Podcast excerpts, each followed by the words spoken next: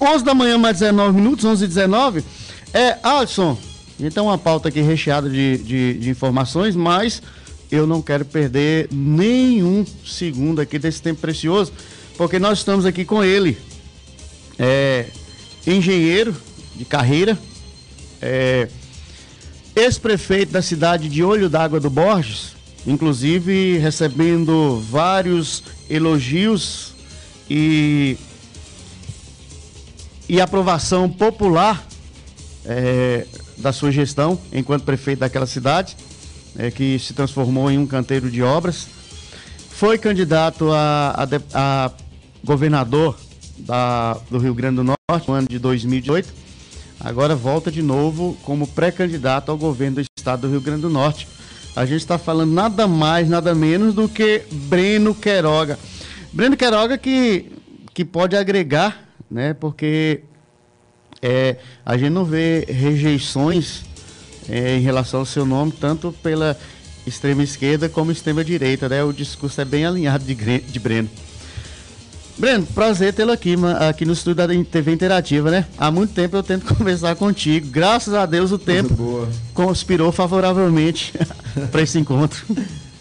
Coisa boa, Evaldo. Muito obrigado pelo espaço, tá falando aqui na TV Interativa, tá falando aqui pela Rádio Obelisco, né? Obrigado a todos pelo espaço que está sendo concedido para a gente falar da nossa pré-candidatura. É, a gente está nessa caminhada mais uma vez. Como você mesmo falou, em 2018, mais de 106 mil pessoas saíram de casa, de, suas, de graça de suas casas, para votar em Breno Queiroga naquele ano.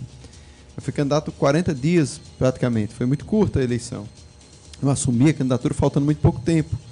E naquela época, Evaldo, você que é da comunicação, vai entender bem o que eu estou dizendo aqui.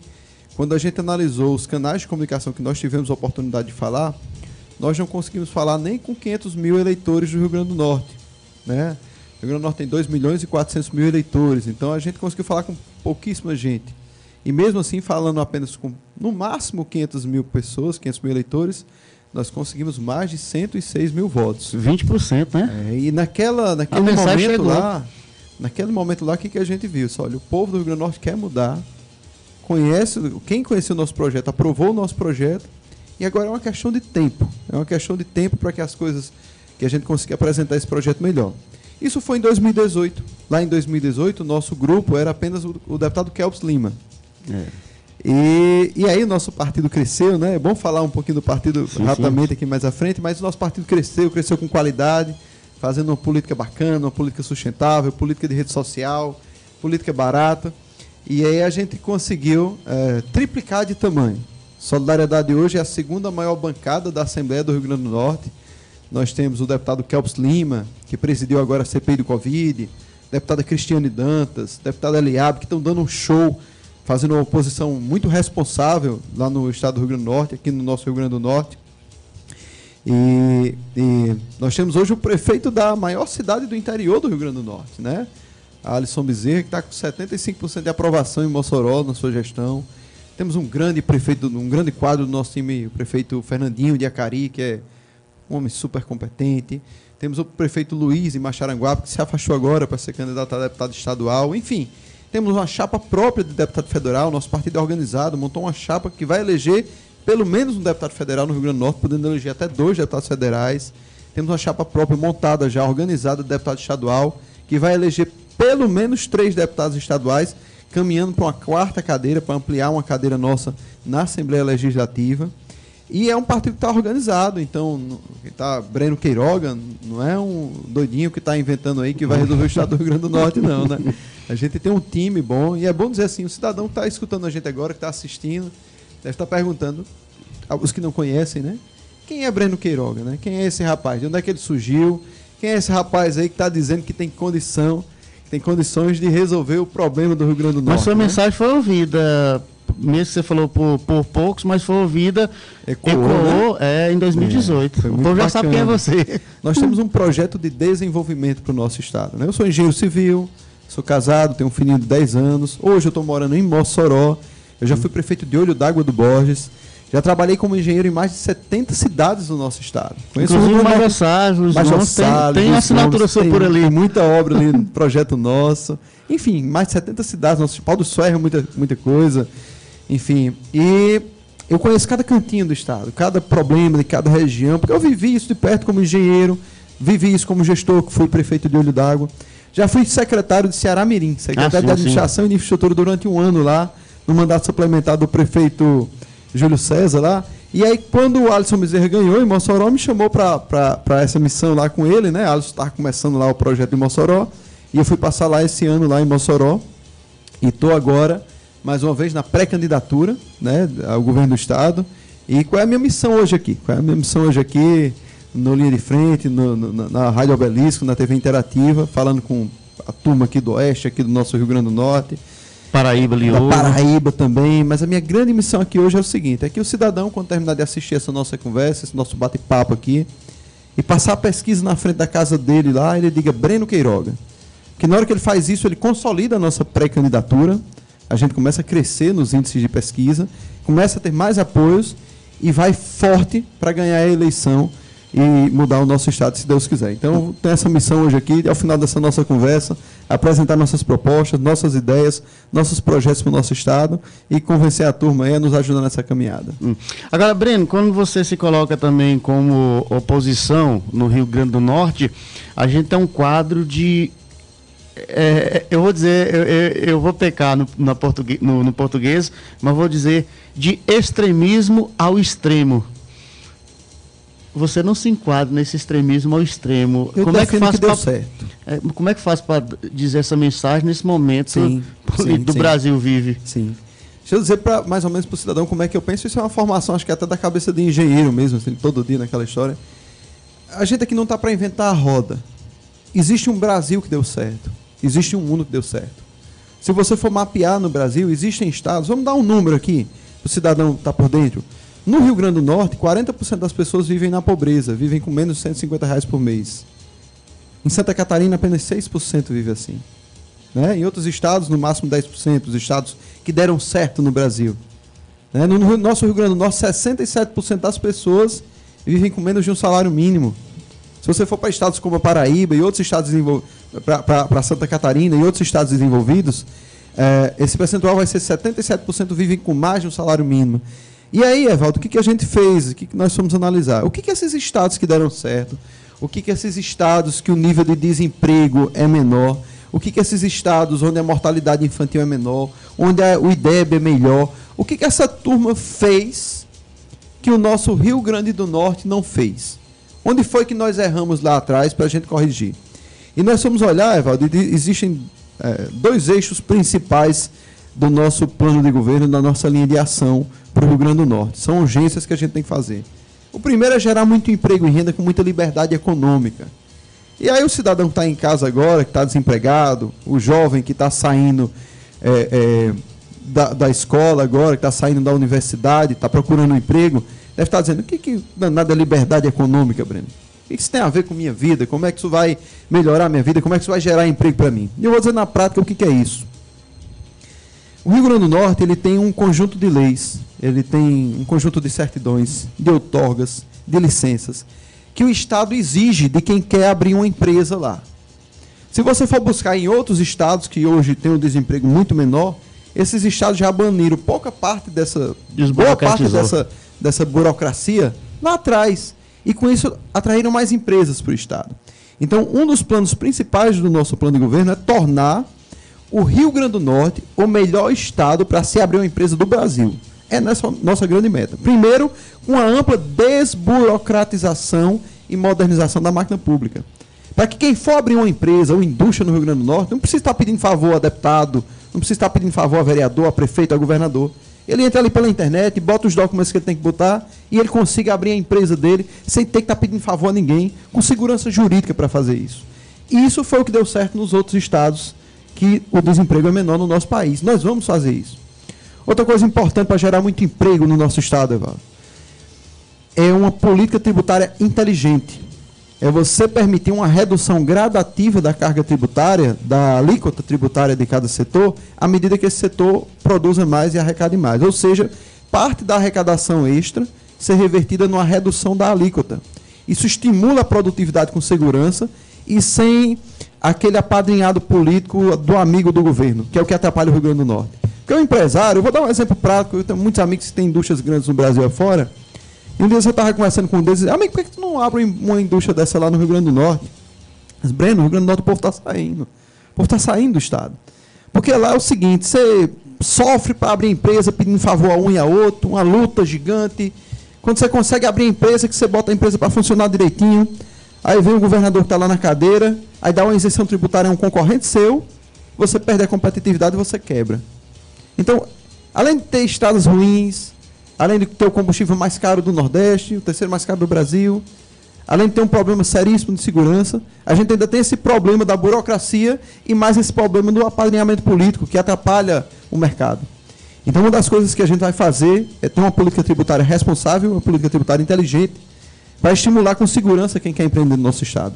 E, por último, terceiro eixo, para gerar muito emprego no Rio Grande do Norte, nós vamos fazer um grande programa de PPPs, parceria público-privadas, para entregar boa parte dos, das unidades de atendimento do Serviço Público do Estado para a iniciativa privada gerir. Isso não é uma ideia da minha cabeça, não é uma utopia, não é uma coisa que eu estou inventando porque eu defendo é, linha A ou B de pensamento, não. Certo? A questão das da, da, da, da parcerias público-privadas, eu vou dar um exemplo na prática. Dos 10 melhores hospitais públicos do Brasil, dos 10 melhores hospitais públicos do nosso país, nove são gerenciados e geridos pela iniciativa privada. Então a gente pegou o que deu certo no Brasil, os modelos de contrato que deram certo no Brasil, os modelos de lei que deram certo no Brasil, de leis que deram certo no Brasil, trouxemos para o nosso plano de governo e, se Deus quiser, a partir de 2023 a gente vai estar implementando isso no nosso Rio Grande do Norte. Beleza. Olha, são 11 da manhã, mais 30 minutos, 11h30. É, rápido intervalo comercial, atenção rede, nós vamos ver esse rápido intervalo comercial. É, já já, Breno vai responder sobre Transposição do Rio São Francisco, Boa. que tem que chegar já urgente na, no Rio Grande do Norte e mais outras perguntas calientes. É já já, a gente volta já já. De olho na notícia e em dia com a informação. Programa Linha de Frente na TV e no rádio com Evaldo Montes.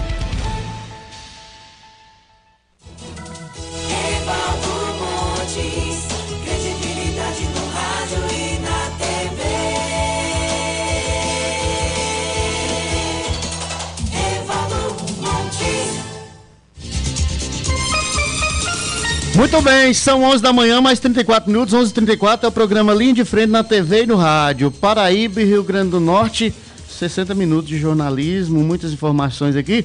É, tem várias informações e o pessoal já pode ir, lá para o nosso site oficial, vai estar à disposição, nosso, é, nosso Instagram também, que nós vamos priorizar também a nossa conversa, a nossa fala aqui com é, o pré-candidato a governador do Rio Grande do Norte, nosso querido Breno Queiroga. É interessante que é, você falando sobre a, a, as parcerias público-privadas. A privatização parece que irreversivelmente está sendo o caminho. Agora, há os discursos contras, porque quem vai privatizar é porque vai extrair lucros com aquilo, lucros que poderia ser para o, o, a disposição dos bens públicos, né? É, isso é um discurso, uma falácia antiga, né, que atrapalha muito o Brasil, né? É, eu vou dar um exemplo interessante de privatização. E, e olha só, eu, eu particularmente defendo a privatização, a privatização, mas é um estudo para cada caso. Eu não sou aquele camarada que diz tem que privatizar incondicionalmente tudo. tudo né? Tem situações que você tem que ponderar tem empresas que você pode privatizar uma parte dela, outra parte você pode continuar, que é do interesse público, manter. Mas eu vou dar um exemplo interessante, que eu gosto dele, que é. Eu, eu estudo muito isso. Eu, sou eu vou dar um que eu não gosto, já já. eu sou engenheiro sanitarista e, e, eu já fiz muitos projetos de esgotamento sanitário, e, enfim, conheço um pouco dessa realidade. É o do município de Limeira, em São Paulo. Hum. Limeira foi uma das primeiras cidades que privatizou a parte do esgoto e da água. Né? E, e eu Limeira hoje lá, uma conta de água de Limeira, um metro cúbico de água lá, é um quinto do valor que a gente paga aqui no Rio Grande do Norte. Ah. E lá a cidade é 100% com esgotamento sanitário E só tem perdas na rede, né? De 20%. Aqui no nosso estado é quase 50%. E é lucrativo, né? E, então. enfim, é, o cidadão paga menos, tem uma qualidade de serviço melhor e tem uma cobertura de atendimento melhor. E então, nesse caso, deu lucro. muito certo. E a empresa ainda a tem, empresa lucro. tem lucro. Por quê? Aí eu vou dizer Como na é prática. Conta Por bate? quê? Porque a empresa que está prestando o serviço lá, ela só compromete 30% da receita dessa conta de água com a folha. 70% é investimento. Ah. A nossa carne aqui, eu acho que ela deve estar perto dos 90. é, pior que é. Ela não tem é capacidade de investimento. É uma empresa pública e foi feita muita politicagem ao longo do tempo com ela. E aí terminou que o dinheiro que a gente paga nessa conta de água, que deveria estar sendo revertido em construção de rede de esgotamento, melhoramento da rede e, abastecimento, mais eficiência na rede, não tem. Ela fica ralando ali, sofrendo para poder pagar, pagar a folha ali e tal. E aí termina que o nosso Estado não evolui na questão do saneamento. Apesar de que, com o novo marco do saneamento, essa questão mudou, né? Essa ideia de privatizar a empresa não é uma ideia tão interessante agora. Que a grande sacada do novo marco é que as prefeituras não podem mais transferir diretamente o serviço para a CAERN. Agora tem que ter uma concorrência. Então hum. a CAERN vai poder participar dessa concorrência, mas ela vai disputar o mercado com a iniciativa privada. Quem oferecer o melhor preço e o maior investimento é quem vai ganhar o contrato. Então, se a CAERN correr contra o tempo aí, se modernizar, se estruturar, ela consegue ficar no mercado e prestar um serviço de qualidade do cidadão. Só que agora vai ter concorrência. E, Evaldo, concorrência é o único caminho que existe no mundo para baixar preço. É. Não tem nada. Ah, vamos dar uma isenção. Baixa na hora, depois aumenta. Porque você mata a concorrência, depois fica um, um monopólio e domina. As letrinhas pequenas então, do contrato. É, você tem que ter concorrência, você tem que estimular aquele setor, aquele mercado, você tem que ter liberdade para ter muita gente fornecendo aquele serviço, para concorrer e oferecer um serviço mais barato e, além de tudo, contratar mais pessoas. Então, esse caminho é um caminho muito bom. O novo marco saneamento tem uma pegada interessante que é isso: é botar a máquina pública para concorrer com a iniciativa privada. Hum. Se ela for competente, ela se mantém no mercado e, e, e dá tudo certo. Hum. Agora, é, eu, eu, eu não, é, não encontrei argumentos favoráveis para a privatização de rodovias, questão de pedágio. É, aí, aí assim, cada um tem uma interpretação. Eu não vejo essa perspectiva no Rio Grande do Norte de, de, de rodovias, né? É, porque vejo. você já paga o IPVA, você já paga o seguro obrigatório, que é para essa garantia, é. e, e você vai para uma rodovia, você tem que pagar pelo serviço que você já paga. que a gente paga 25% do combustível ali de imposto não é possível que essa turma não possa dar manutenção nas nossas estradas. Né? Justamente, né? e não dão. E assim, não dão. É, você tem um conforto, por exemplo, você vai daqui para Minas Gerais, você vai de carro, você tem um conforto todinho ali na 116. Ali as, na, as BRs estão relativamente boas, né? Estão boas. O assim, drama do Rio Grande do Norte são as RNs. É, mas, quando, mas quando você vê que você está pagando duas vezes por é. aquele serviço ali, você você fica feliz sendo roubado. é, na questão da, da, das federações, é, você está com um, um, projeto político interessante e que alguns, a gente tem alguns planos de governo bem interessantes aí em disputas eleitorais apresentados e tudo, que por, tudo pode ser jogado por água abaixo devido aos grandes acordos dos grandes partidos lá em cima, né? Sim. né? É, inclusive até um vereador vai ser difícil de, é uma complicação isso, né? Mas a gente tem uma, tranquilidade muito grande, importante até colocar isso aqui para quem está nos ouvindo e nos assistindo. O Solidariedade no Rio Grande do Norte ele tem uma autonomia e uma independência muito grande a nível nacional. Nós temos inclusive a possibilidade de discordar do posicionamento da nacional. Mas a notícia boa que a gente tem da nacional, que é uma coisa consolidada, é que o nosso partido não vai fazer federação. Então, nesse aspecto, Solidariedade está tranquilo. Nosso projeto está seguro. Nós temos um partido sério que não vai, não vai ser amanhã que vai vir um cacique aí que vai tomar esse partido da gente aqui e atrapalhar nosso projeto, não. A gente tem um projeto muito organizado. Inclusive, nosso partido hoje tem chapa própria de deputado federal né, para concorrer. A gente já colocou aqui. É um partido que está organizado, que está no caminho certo e que está crescendo e está dobrando de tamanho todas as eleições. Então, esse problema da federação a gente já está superado já. Não vai incomodar a gente, não. Senado, no RN. Senado, a nossa vaga está aberta. Né? Nosso partido, nossa pré-candidatura é a pré-candidatura que vai derrotar a governadora Fátima e que vai botar o Rio Grande do Norte nos caminhos do desenvolvimento. O nosso nome está à disposição de todos que querem fazer oposição no Rio Grande do Norte. E para dialogar com os outros partidos de oposição, nós deixamos a vaga de Senado e a vaga de vice para discutir ainda, para ver se a gente consegue uma afinidade com alguns grupos aí no nosso estado. Tem tido muita conversa, mas a gente está vendo que tem muita gente esperando aí, questão agora do, do, do, fim do prazo de desincompatibilização, né, e, e essa parte da janela partidária também, para tomar essa decisão. Mas nosso projeto segue firme e forte, pé dentro, apresentando propostas. Já dei mais de 50 entrevistas nos últimos 45 dias. Uhum. A gente está de pé dentro todo dia, duas entrevistas, três, mostrando que existe uma solução, que existe um caminho para o Rio Grande do Norte e que existe um time bom organizado para botar isso em prática. Hum, é, nas mesas de, de, negociações, das conversas políticas, é, é irreversível é, um, um, um, é, a retirada do nome de Breno como candidato a, a governo do Estado? vai ser candidato mesmo. Numa negociação, numa conversa, Breno poderá abrir mão da cabeça, de chapa, alguma coisa. Uhum. Tem algo nesse sentido assim? Olha só. Pode se conversar. Vamos falar de Rio Grande do Norte. A gente está aqui na Paraíba falando com a Rádio Obelisco, Paulo Sérgio e tantas outras cidades aqui pertinho. É, até agora, eu fui candidato em 2018, eu era Fátima, Carlos Eduardo, Robson e Breno. Os quatro mais votados ali, é. certo? O Carlos Eduardo se juntou com a Fátima. O Robson é. saiu, é candidato a deputado, eu acho. Ficou Breno e Fátima. E de lá para cá, amigo, não apareceu outro candidato aí da oposição, não. Não apareceu. Tem, tem um projeto de uma candidata, de um partido pequeno. Está começando um projeto, como a gente começou lá atrás. Tem outro candidato que ele não está com partido ainda. Mas projeto organizado. Estão dançando a dança do criador. Oposição né? do Rio Grande do Norte hoje é solidariedade. Tem uma turma que está se decidindo se é oposição ou se é situação. Quando essa turma se decidir, aí a gente pode sentar e conversar para ver o que, que, a gente vai fazer, se a gente vai compor para eles indicar um vice nosso. Enfim, isso é uma composição para frente. Mas hoje só existe Breno e Fátima. Inclusive, eu lembro muito disso no debate lá, no último debate da eleição de 2018, quando terminou, eu disse, isso aqui tudo é um teatro. Isso aqui é tudo um teatro. Essa turma aqui está dizendo que é, é, é adversário político, passou a eleição, estão tudo junto. Eu lembro disso. E eu disse isso lá e o povo olhava para mim como que dizia, ah, tá aí hoje, Fátima e Casa Eduardo junto.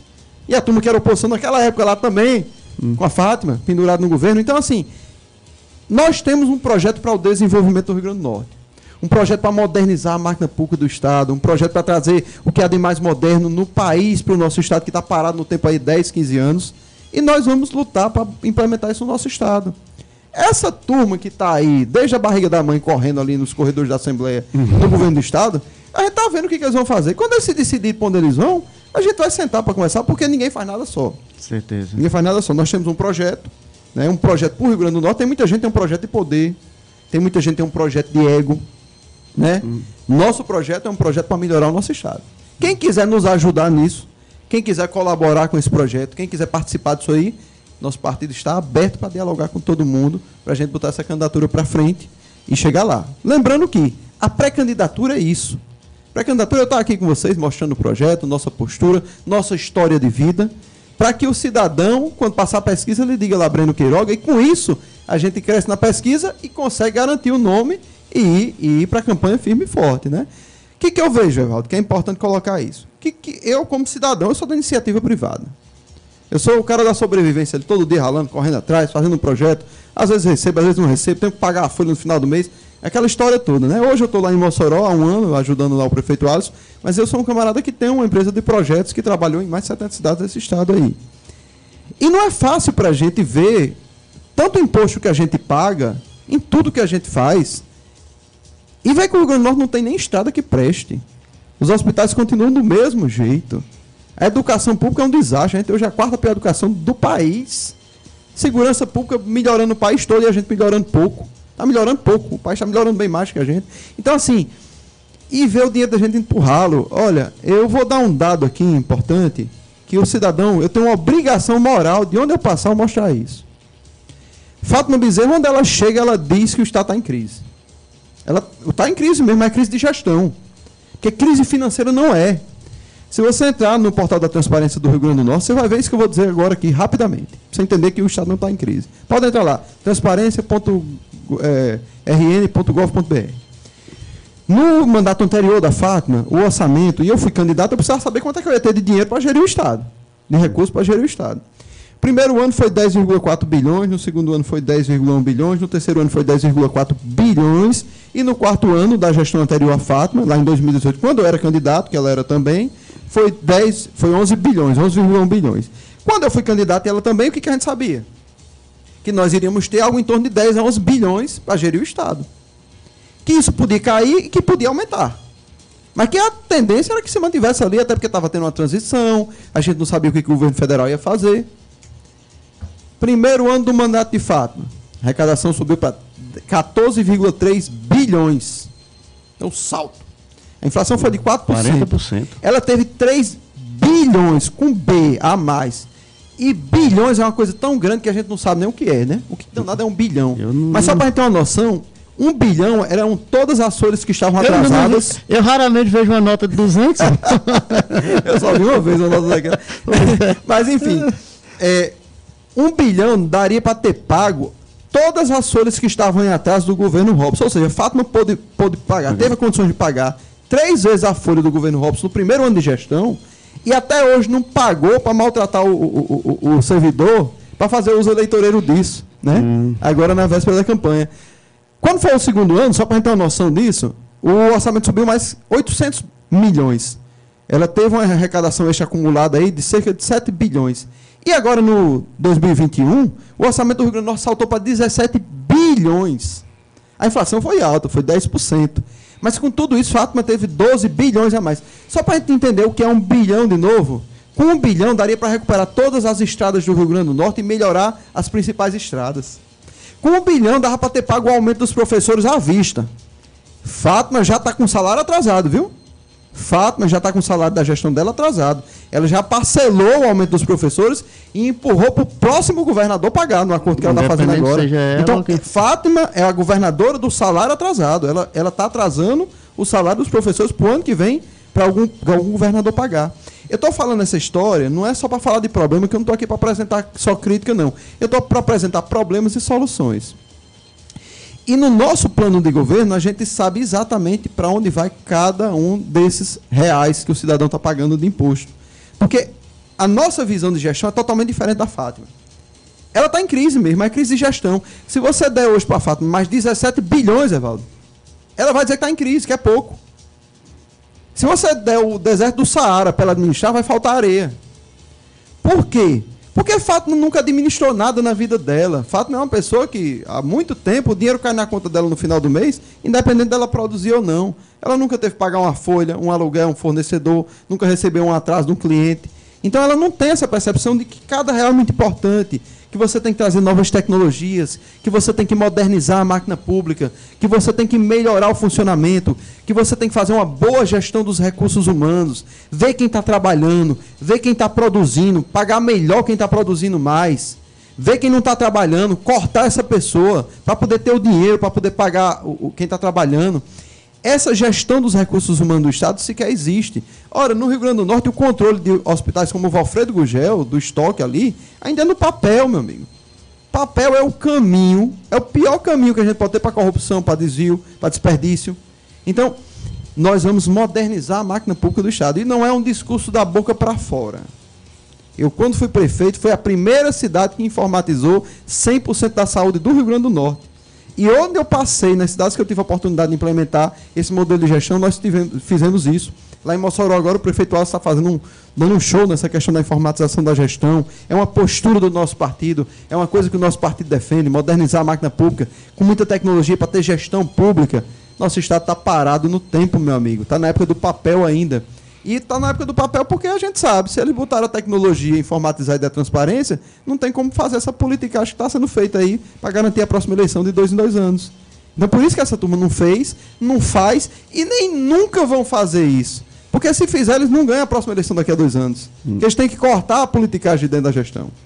Então, esse é um dos caminhos que a gente tem também. Modernizar a máquina pública. Agora, Evaldo, não é da boca para fora. Tu tá afiado pro debate, viu? Não é da boca para fora. Nós já fizemos na prática, eu fiz isso quando fui prefeito, e nós já temos todos os contratos que nós queremos implementar nos primeiros três meses, nos primeiros seis meses e no primeiro ano de gestão, para deixar a gestão do Rio Grande do Norte 100% informatizada nos melhores modelos do Brasil no nosso estado, para a gente já começar a gerir o estado, ter governança, saber onde está cada recurso humano nosso, saber onde está cada mercadoria, onde está cada real do, do cidadão, para a gente fazer uma boa gestão.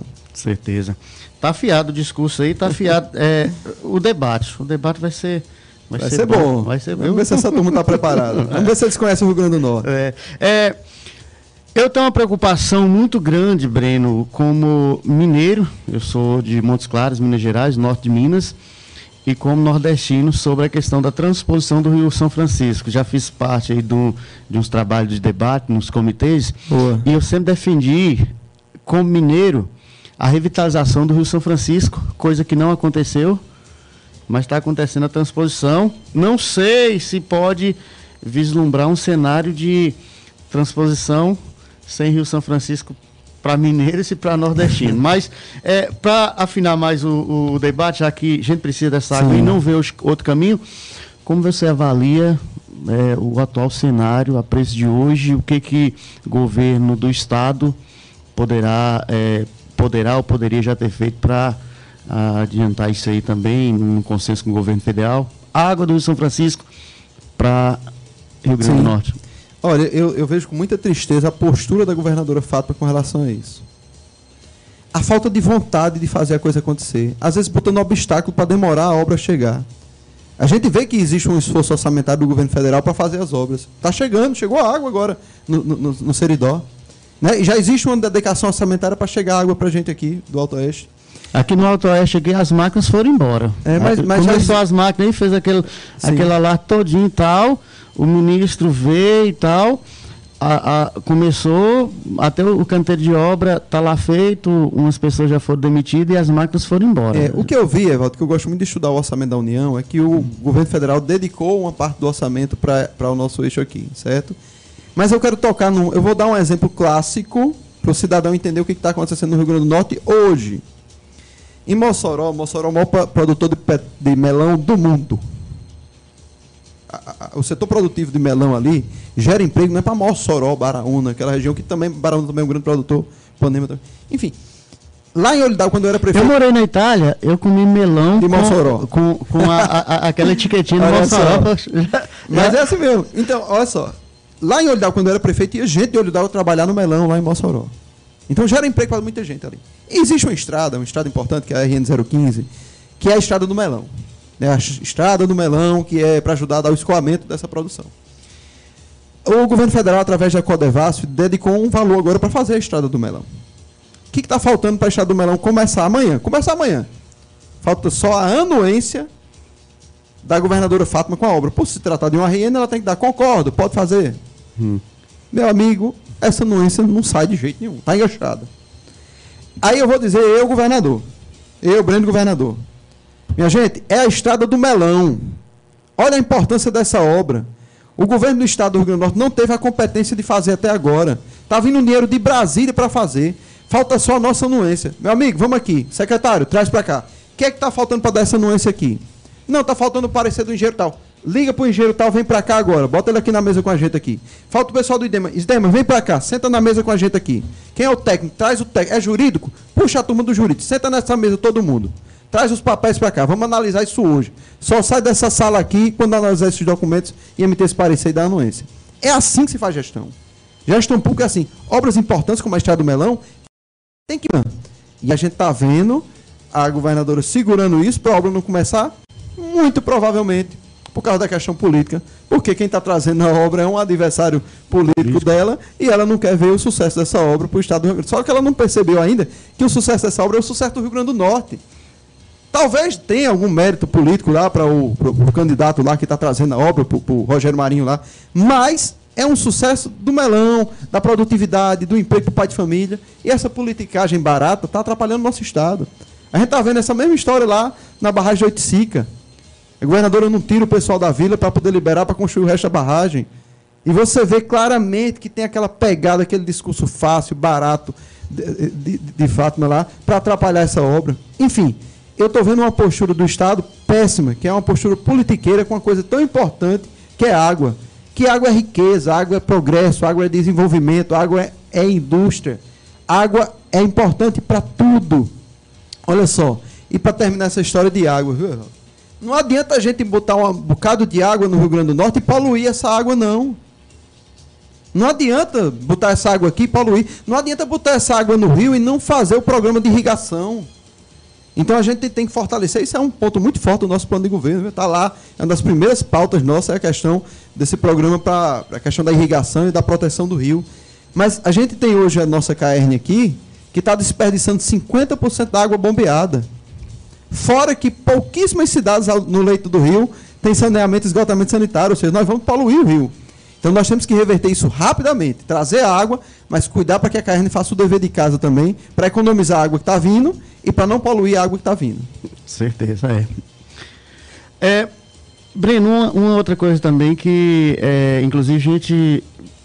Seu nome é debatido aí nas rodas de conversa, quando se fala de política, fala de gestão, inclusive levando como modelo o Olho d'Água do Borges. É, eu vejo muitos. inclusive, eu tenho, eu tenho um sogro meu sogro é, é, é extremista, daqueles cabos conservador bruto. e ele, pelo elogiar um cara, para levar ele para uma urna é complicado. É, é, e pelo elogiar uma pessoa. E, e a gente nos conversa lá, ele falando sobre o seu histórico é, em Olho d'Água do Borges e na última vez da, da, de você num palanque eleitoral lá, após a sua gestão Coisa exitosa. É, você, você teve uma boa gestão e, e faltou uma linguagem política no seu último. É, não, Evaldo. O, Olho d'Água teve uma vitória moral. Você sabe que em Olho d'Água, para quem não sabe, eu, eu não ganhei a reeleição sim, sim, por sete votos, né? Sete votos, né? E eu fui contra praticamente toda a classe política do município, né? Todos os ex-prefeitos, os ex-vice-prefeitos, a minha vice-prefeita. e eu fui muito é, decidido de não gastar um centavo, fazer uma campanha totalmente limpa. Né? Eu tinha 90% de aprovação. Justamente. Eu saí de olho d'água com cinco pesquisas com aprovação entre 80% e 90%. Então, para mim, foi uma vitória moral. Foi uma comprovação de que o que eu prometi que ia fazer, eu fiz. Eu mantive minha palavra até o fim. Só olha, aqui em Olho d'Água a gente tem 90% de aprovação. Eu fiz o dever de casa. Está nas mãos do povo. Vai ser uma decisão do povo.